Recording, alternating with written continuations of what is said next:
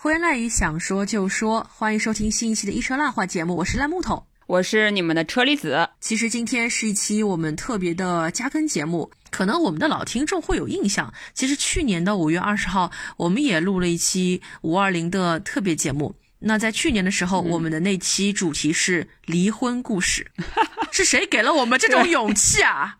到底是谁给了我们这种勇气，在五二零放离婚故事？嗯，今天。我们录这期节目是受到了岩井俊二的启发，因为他的经典名作啊，关于暗恋故事的这个《情书》即将在五月二十号重新在中国大陆上上映。那为了迎接它的上映，我们今天要讲一些关于暗恋的电影的故事。我和 Cheese 老师各自带了两部自己非常喜欢的暗恋故事来到节目里面，跟大家做一个短平快的分享。就先聊一聊看《情书》的时候的一些想法吧。以前肯定看过，对吧？我们先从纯爱。开始好我其实看了看了好多遍，因为小时候是吗？就家里面也没有电脑嘛。小学的时候家里面没有电脑，然后家里只有一个电视机。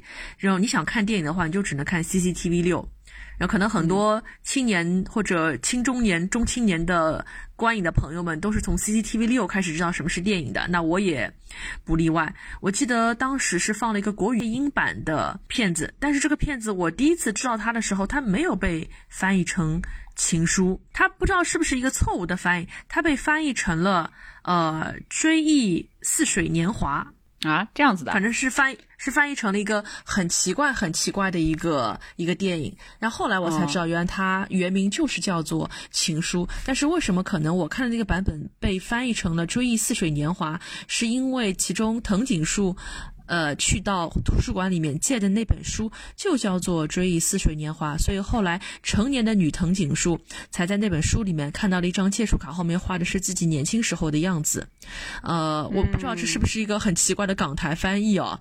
所以第一次在 CCTV 六的时候，第一次很小很小的时候，可能都还是在一二年级的时候看到，哎，怎么是这样一个好长好长的名字？所以后来才知道了普鲁斯特有这样的一套长篇巨著。嗯，然后可能很多日系的粉丝也是因为这部电影知道了有这样的一套书。然后当时我记得央视的那个片子放完之后，还有一些嘉宾会坐在那边去讲一些影评类的东西。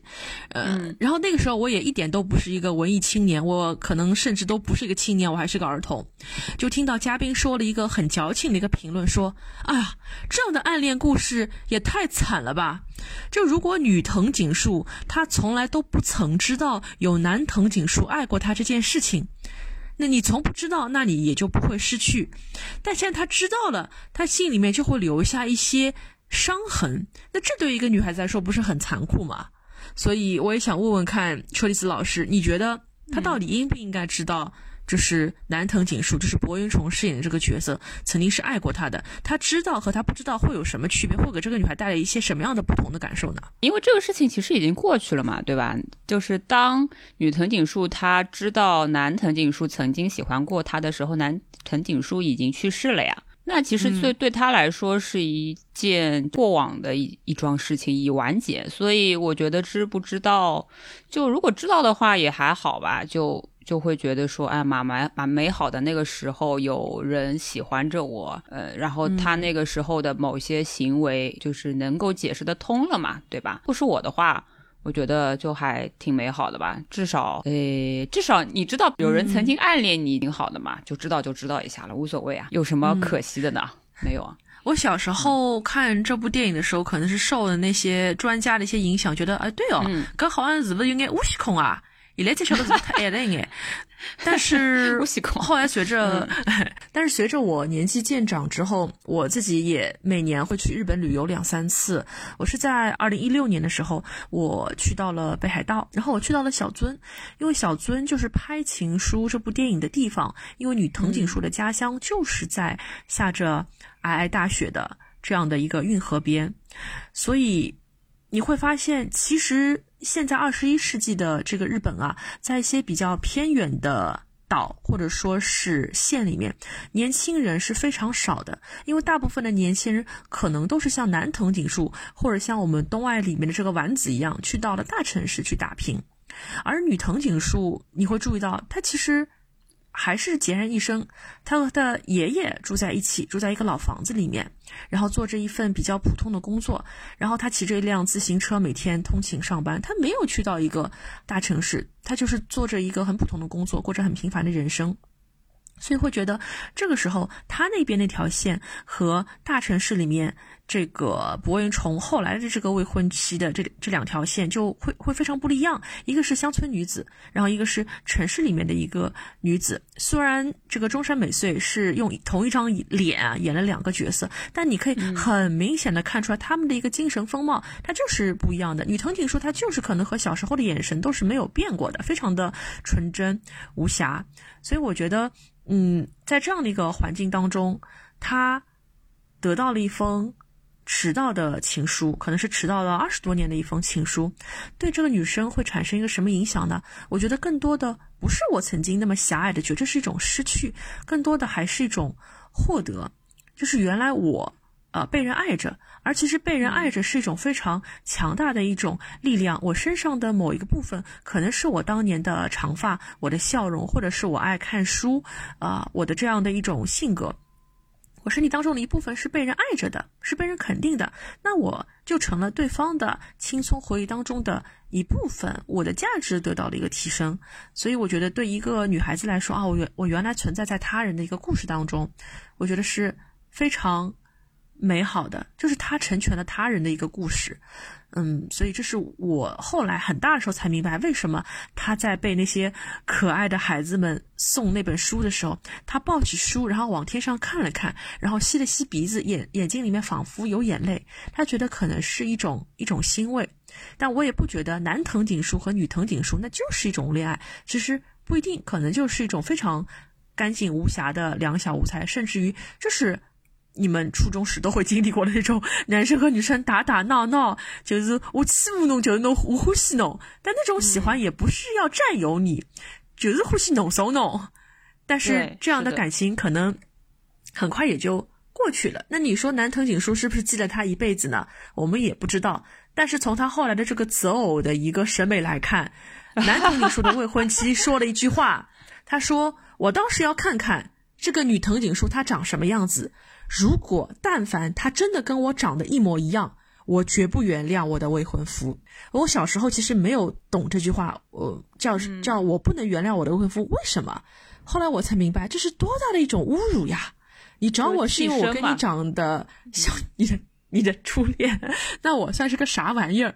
所以我在想，有没有可能他五月二十号上映的时候，大家会说：“哎呀，博元崇这个渣男，这个渣男。”我也很期待，说我们等这个《情书》上映了之后，再去电影院里面看这部经典的暗恋电影，会是一个什么样的感受？可能就是我们在一个小的年纪的时候看这部电影，觉得还是非常的深受感动，觉得特别美好。但是我们以现在的眼光再来看，可能又会看出一些不同的东西吧。然后接下来我们是不是就要聊一下我们今天各自带来的两部电影？啊，我这边只有一部《我的压箱底》。我要推荐的这部电影呢，是零四年拍摄的，部电影叫《迷情公寓》（Wicker Park）。然后它其实是一九九六年版的《非常公寓》的翻拍版，是那个。莫妮卡·贝鲁奇和嗯她的老公温斯卡索一起演的，个莫妮卡·贝鲁奇饰演的那个角色，跟温斯卡索饰演的一个男摄影师嘛，然后他们嗯。嗯是一对恋人，但是阴差阳错之间，呃错过错过之后，在那个文森卡索又。重新去找他的这个前女友的一个故事。当时他在找前女友的过程当中，就发现另外一个女孩子。然后这个随着故事的推进，就发现这个女孩子一直在暗恋他。然后在等于是在他们他跟前女友嗯这个相恋相爱的过程当中，一直在观察着他们两个人。因为这个女孩子跟这个他的前女友也是好朋友，只是他不知道。然后呢，这个到后来，嗯，就发现说这个女孩子有一些这个欺骗的行为嘛，然后就冒名顶替了他的前女友这样子的一个身份。版的这个零四年版本的这个《迷情公寓》呢，是由当时的一个就是还是我们大概是零零到一零年代比较这个炙手可热的那个英俊小生乔什哈奈特主演的，然后饰演这个他的女神的这个就是女子呢，就是他的前女友的这个女子呢是克洛伊的第一美人海伦的扮演者，这个戴安克鲁格，嗯，他是一个舞者嘛，然后饰演这个暗恋这个男主角乔什哈奈特。是我们现在还是比较有名的一位女演员，澳大利亚的女演员叫 Rose Byrne 罗斯伯恩这样子。诶，当时我看这部电影哦，当然克鲁格不是我特别喜欢的类型，我反而是很喜欢那个时候，嗯，是一个就是默默暗恋着别人的饰演，这个闪着无辜大眼睛，然后有有点害羞又有点不自信，在旁边观摩着这对情侣的。嗯，感情进展的这个 Alex 这个角色，让我觉得还挺可见犹怜的。因为什么呢？因为他其实从他的视角来看，他是他首先喜欢上男主 Matthew 的嘛。但是呢，她是这个戴安克鲁格饰演的这个女舞者 Lisa 的邻居。然后呢，她跟 Lisa 认识了之后，因为她想当演员嘛，她就有一个摄摄录机这样子在拍 Lisa，然后拍就是没有拍好，在修理这个摄录机的店嘛，因为那个 Matthew 是个摄影师嘛，店里面呃想要去跟 Matthew 搭搭话，其实是啊，然后呢，但是 Matthew 就一眼在这个修理这个收录机的时候就喜欢上了收录机里的这个女孩子，就 Lisa 嘛，然后。就等于说是他首先喜欢上 Matthew 的，但是 Matthew 在阴差阳错之间又爱上了他的邻居 Lisa，你知道吗？好复杂啊！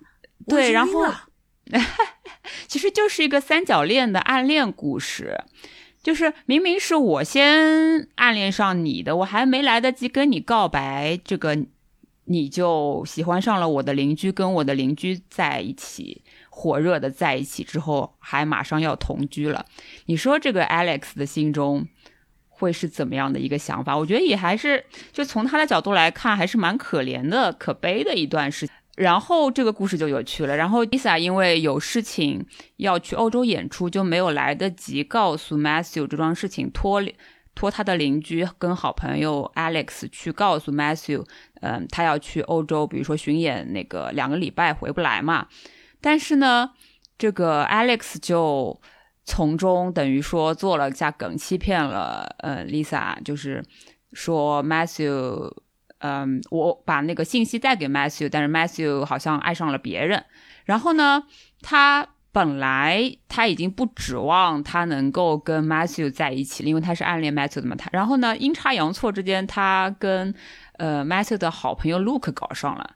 但是呢，对，但是呢，头要裂开了。等于 Matthew 去别的地方工作了之后，两年之后才回到这个呃他们原来这个地方嘛。当 Alex 两年之后又遇到 Matthew 的时候，他这时候已经是 Matthew 的好朋友 Luke 的女朋友的这个性质，但是他又不想放弃，所以呢，他就开始鸠占鹊巢，假扮成自己是 Lisa，然后。勾引那个 Matthew 什么的，反正这个故事就是一个挺 crazy 的一个暗恋故事。我为什么喜欢新版？是因为呃，Rose Byrne 她演的这个疯狂的女子 Alex 这个角色，她演的非常的入木三分，就是你对她恨不起来。她的眼波流转之间，她就让你觉得，哎呀，就是其实她只是因为太喜欢这个男人，所以才做了一些非常疯狂的事情。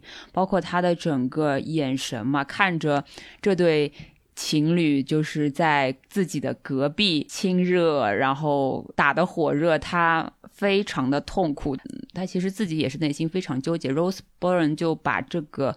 嗯，角色其实演绎的非常非常动人，然后会让人讨厌不起来吧。反正我当时，哎，可能是有一点带入我自己的经历了，但是反正就是 就是很喜欢这个角色。小心小心，今天我们不谈私人恩怨。好的，我分享完了。觉得这个这个电影其实还是真的蛮好看，因为它的结构非常的精彩嘛。我们就是导演他一开始的今天。我们不泄底，不泄底。就是他一开始的这个嗯视角其实是 Matthew 的男主的这个视角嘛，他去找他呃两年前这个突然失去联系的这个前女友，对吧？但是呢，后来到中间就慢慢会闪回到这个暗恋的这个女生 Alex 的一个视角上面去，所以你就会看到这个暗恋故事里面，其实被暗恋者跟暗恋方是完全两个不同的视角。这个所以就是缘分就是这样子。嗯，前面搜了一下这个 Rose Byrne 的照片啊，好美啊，好美，很有味道的一个女孩子，很有异域风情，有爱尔兰和苏格兰血统。听完这个故事，我其实会觉得，我们有句话叫做“丑人多作怪”，但是这个片子里面是“美人多作怪”，就是你长得这么好看，你还有费尽心机去拆散一对恋人，而那个男主角是乔什哈奈特，你到底看上他什么了？但是你有些暗恋来的莫名其妙啊。就是 Rose Byrne，你不能光看照片吧？因为 Rose Byrne 他这个角色在里面，嗯，他也演的蛮好的，他就是一个非常不自信、非常害羞。就是看上去有点，嗯，nerdy 那种 nerdy，对对对，有点 nerdy，然后是非常不自信的一个女孩。然后戴安·克鲁格演的那个女舞者就是非常自信，然后对自己的这个美貌也是非常知道，然后她也懂得怎么样跟男生之间去进行一个。嗯，交流啊什么的，就是你能明显感觉到这两个女生之间的差别，你也能懂为什么男主 Matthew 他第一眼喜欢上的是那个自信、健康、呃笑容灿烂的 Lisa。嗯，你这么一说，我能理解了。其实很多时候，女孩子真的看的是整体的一个自信度。嗯，虽然两个人颜值都是很在线了。好的。那么这个故事最后会什么样的方式来发展和收尾，我们就自己去看电影了。我已经在豆瓣上马克好了。哎，我就非常的不好意思了，因为我要讲的这个故事呢，可能就有一点点的变态了。我今天给大家带来这部电影叫做《盒装美人》，然后呢，它也可以叫做《情陷海伦娜》。听到盒装美人的时候，大家是不是已经有一种很异样的感觉？一般性盒子里面能装什么呢？啊，可能装衣服啊、吃的啊、鞋子啊、花啊什么什么的。但是在这部片子里面，它英文名原名叫做 Boxing Helena，就是一个盒装的一个海伦娜，就是把一个女人塞在了一个盒子里面，有点吓人哦。Box 这个词还能做动词，而且这个动词后面的名词还是个人啊，简直了。对的，简单介绍一下他的一个故事。我们的男主角名字叫做尼克，那他是一个外科医院的一个院长，可以说啊，他是一个从小到大受着精英教育长大的一个男孩子。这有没有让我们想到我们这个《Bridgerton》里面的公爵大人？可是呢，他的父亲却不爱他。他的父亲对他要求非常的严格，但是尼克永远不能满足他父亲对他的一个要求，所以他父亲连看都不愿意看他一眼。所以虽然他受的是精英教育，以后也是当的医生，但是他从来就没有得到过家里的人认可，也没有得到过爱。他是个缺爱的一个男人。这个时候，哎，公爵大人，哎，你对是不是来客串一下？嗯。然后呢，长大之后。我们这位尼克，他爱上了一个叫做海伦娜的一个女子，但是他其实从来都不认识海伦娜。为什么那么说呢？因为尼克他其实自己有自己的一个女朋友叫安妮，这个海伦娜其实是他父母家的一个算是租客吧，所以他总是通过遥远的距离可以看到这个海伦，他觉得她很漂亮，风情万种。可是呢，海伦娜对这个男人就是根本从来没有放在眼里过，就是哎，你谁啊？对，这样子，所以这样的一种蔑视和忽视，就让尼克心中燃起了熊熊大火。I burn for you。所以，为了可以得到海伦娜，尼克他就精心策划了一个一个局，比如说啊，把他约到家里面来吃饭，但是在餐桌上面激怒了他，啊，说一些风言风语的怪话，然后把海伦娜吓到了马路上。在这个时候，一辆。小汽车开过，嘣的一声，海伦娜就被撞飞了。当海伦娜醒过来的时候，发现尼克已经把自己这个双腿给截掉了。所以尼克就把他放在了一个特制的一个轮椅当中，然后他把海伦娜从此囚禁在自己的豪宅当中，跟他说啊，我会给你好吃好喝的，会给你啊啊洗脸、化妆，帮你洗澡，帮你穿戴，每天把你打扮的漂漂亮亮的。但是你是属于我的，你是属于我一个人的。哎，听到这里，车子老师，你不觉得有一点汗毛直立吗？对呀，就好变态啊，感觉这个男的。哎，但但是他会永远照顾你一辈子哦，你要不要？好吃好喝啊，锦衣玉食，但是你就是没有腿，这 不敢往下想。那海伦娜呢？她其实一开始她也是拒绝的，她觉得啊，你这个变态，快来人救命啊！她双手掐上了尼克的脖子，尼克觉得哎，怎么可以把他的双手还留着？他会攻击人啊！其实就好像你去养一个小动物一样，就是你知道，我其实我家里也之之前养过两只猫嘛。然后第一只还逃掉了，然后当时其实也是有袭击过我和我的朋友，啊，所以就会觉得其实你去圈养动物的一种方式，其实就像你变态的去爱这个人的方式是一样的，你把他永远的困在你的家里面，但也许他心向大自然呢，对吧？所以尼克就把他的两双手也给卸掉了，所以从此之后，海伦娜她就成为了一个盒装海伦娜，她没有了手脚，她。寸步难行，她失去了她最基本的一个生生存的一个能力。但是慢慢的、慢慢的、慢慢的，你也知道有个东西叫做斯德哥尔摩综合症。你一开始可能你很恨这个人，但是你恨到后面，你没有办法离开他，因为他已经失去了他的生存的能力。那曾经他就算是芳华绝代，有很多男人爱他，但是当他变成这个样子，你觉得他出去之后，他获得自由之后，他有没有一个？生活能力有没有一个社会属性？他没有的，他甚至没有工作能力的。嗯，所以这个时候他就会觉得，哎呀，我不能离开尼克，哪怕后来是海伦娜的前女友发现了自己的女朋友怎么被一个变态藏在房子里面，他闯进房子和尼克进行搏斗，海伦娜会说，请你不要伤害他，因为一旦你把尼克给打死了，这个世上没有任何一个男人会赡养我的，即使是前男友也不会的。所以他们两个关系就越发的扭曲。那这里我们也不泄底啊，我们感兴趣的朋友可以找一下这部片子的资源。但这个片子其实它是大卫林奇的女儿 Jennifer 林奇拍的，六点二分是吧？对，让很多网友说大卫林奇你怎么允许你女儿拍这种变态？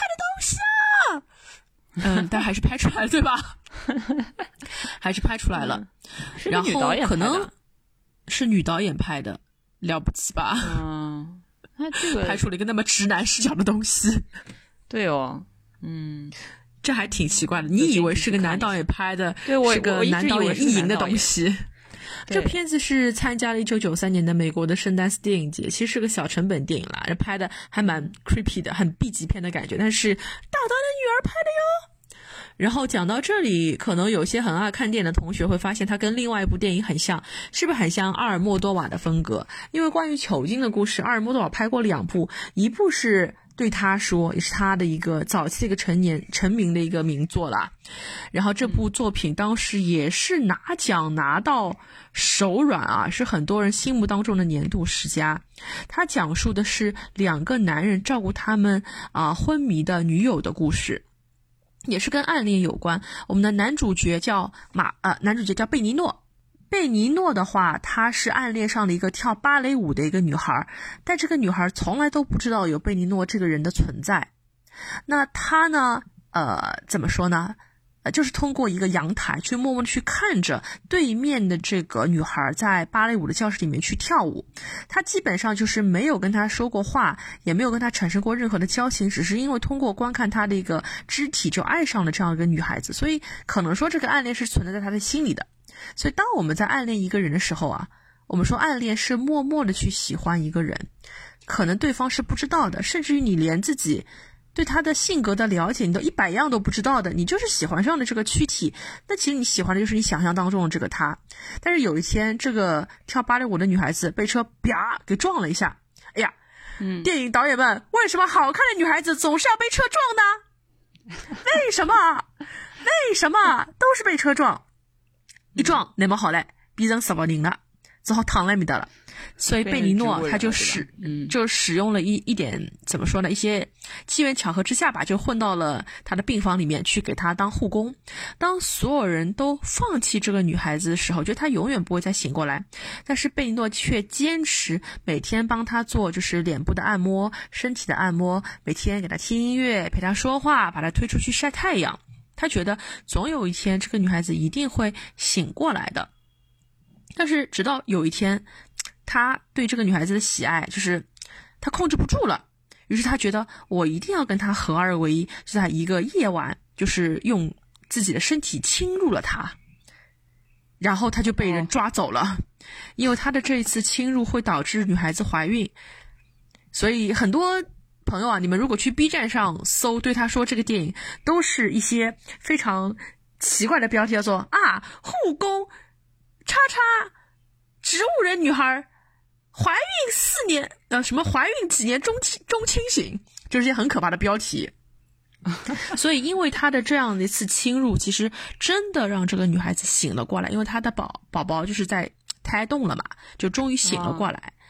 但是呢，同时男主角也被警察带走了，因为你做的是不合法的事情嘛。所以这在这里敲警钟啊，暗恋虽好，不要犯法。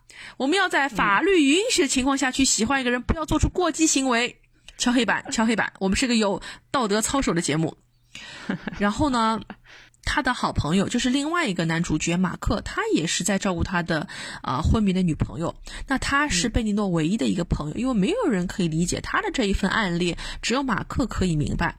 但是马克在这里做了一个决定，他决定不去告诉他女主角已经醒了这个事实，因为如果他知道女主角醒了，但是自己在牢牢里面，自己也不能得到她，那不是更难过吗？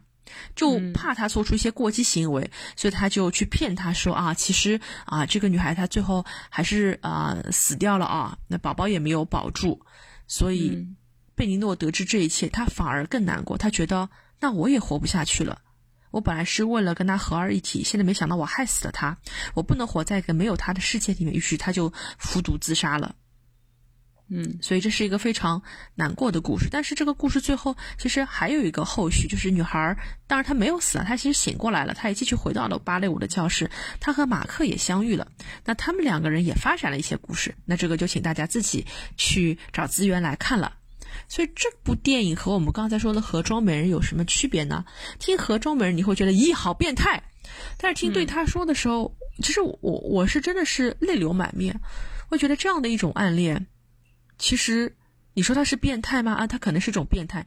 你说他是一种自作多情吗？他当然更是一种自作多情，甚至他是一种可悲。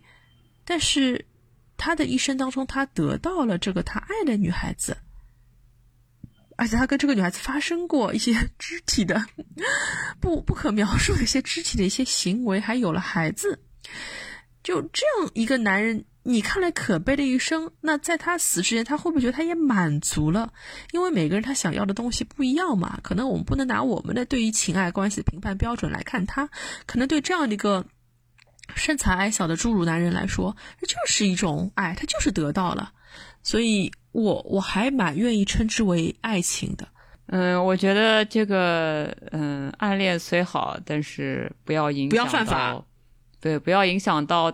严重的影响到他人的生活，也不要犯法就好。因为我之前推荐的这个，呃，《迷情公寓》，它其实也是一个，嗯，有外力操纵的一个妨碍，对吧？对的，它其实也是冒名顶替跟欺骗，呃，从中为了自己的一厢情愿，从中作梗的一个故事嘛，拆散有情人的这么一个故事。嗯，当然，他的拍摄手法让你恨不起来这个呃从中作梗的这个女孩嘛。但其实你仔细的想一想，如果你是当事人的话，你肯定会很生气，对吧？是的，就是一段姻缘就被你破坏了。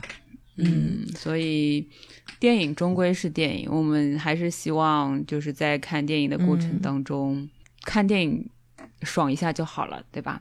我们的现实生活中还是正常，大家过好自己，要做个健康。要做一个健康、正直、善良，啊，发挥我们 啊社会主义核心价值观的事情。然后，其实我们今天讲的都是些老片子，对吧？最老的是九三年的片子，然后最晚的也是其实零几年的片子。我在想，有些关于恋爱的片子，你拿到现在来看，是不是会常看常新哦？因为我们前面说，为什么是一个女导演拍出了《盒装美人》这样的恐怖片？为什么会拍出这样一个男性意淫的故事？其实现在你再拿出来看，会不会有一些我们的女同胞看完之后会觉得，它其实就是一个不过时的一个隐喻？虽然在片子里面，我们是物理性的把一个女性卸掉了胳膊，把它装到了一个盒子里面，但是在我们现在生活当中，是不是也会有一些男性，我们去找我们的伴侣，哦，我们去找我们未来的妻子，我根本不需要你有什么才华，我不需要你有社会属性，我不需要你去外面，呃，赚钱养家，就在家里面给我待着。电影里面的盒子是一个小盒子，但是可能现实中的盒子对女性来说是个大盒子。你是被困在这个盒子里面，马大嫂、大小宁、丧偶式育儿，是不是会看出这样的一层隐喻呢？是，我觉得可以思考一下的。其实可以思考一下，对美丽事物的占有欲、扭曲的欲望，其实好像到现在也不是什么新鲜事，也还是有经常会出现的吧。直到我们。好好的去想一想，所以今天这期五二零的节目，我们还是要祝大家有情人终成眷属，对吗？虽然我们聊的好像是一些哎比较 creepy 的这个暗恋故事，对吧？对 对，但我们这个节目不是一个 creepy 的节目，我们是一个一个阳光向上的节目。今天的节目就是这样啦。欢迎大家关注我们的官方微信公众号“一车烂话 Rotten Cherry”，获取跟节目相关的更多图文内容哦。一车烂话现已登录小宇宙 APP、苹果播客、喜马拉雅、荔枝 FM、网易云音乐，欢迎搜索“一车烂话”订阅收听。同时，如果您想跟我们进行更多的互动的话，也欢迎关注我们的官方微博“一车烂话播客节目”来给我们留言，我们会不定期的更新我们的节目预告以及主播的动态哦。想要再进一步跟我们聊天和说话的话，也可以发送邮件至 rottencherry@ at 幺二六 dot .com。我们要告诉听众朋友怎么拼吗？rotten。Cherry，其实就是烂樱桃的英文翻译。对，好期待呀！会收到表白信吗？会有人？你想多了，你想多了。会有人在角落里偷偷爱着我吗？能留个言就不错了。呃，真的，嗯，还是有点期待的呀。万一有人欢喜我看中我，那侬就晓得了。一车烂话听友群正式开通啦！欢迎搜索添加微信客服 Chat with Rotten Cherry。进群和我们一起尬三五。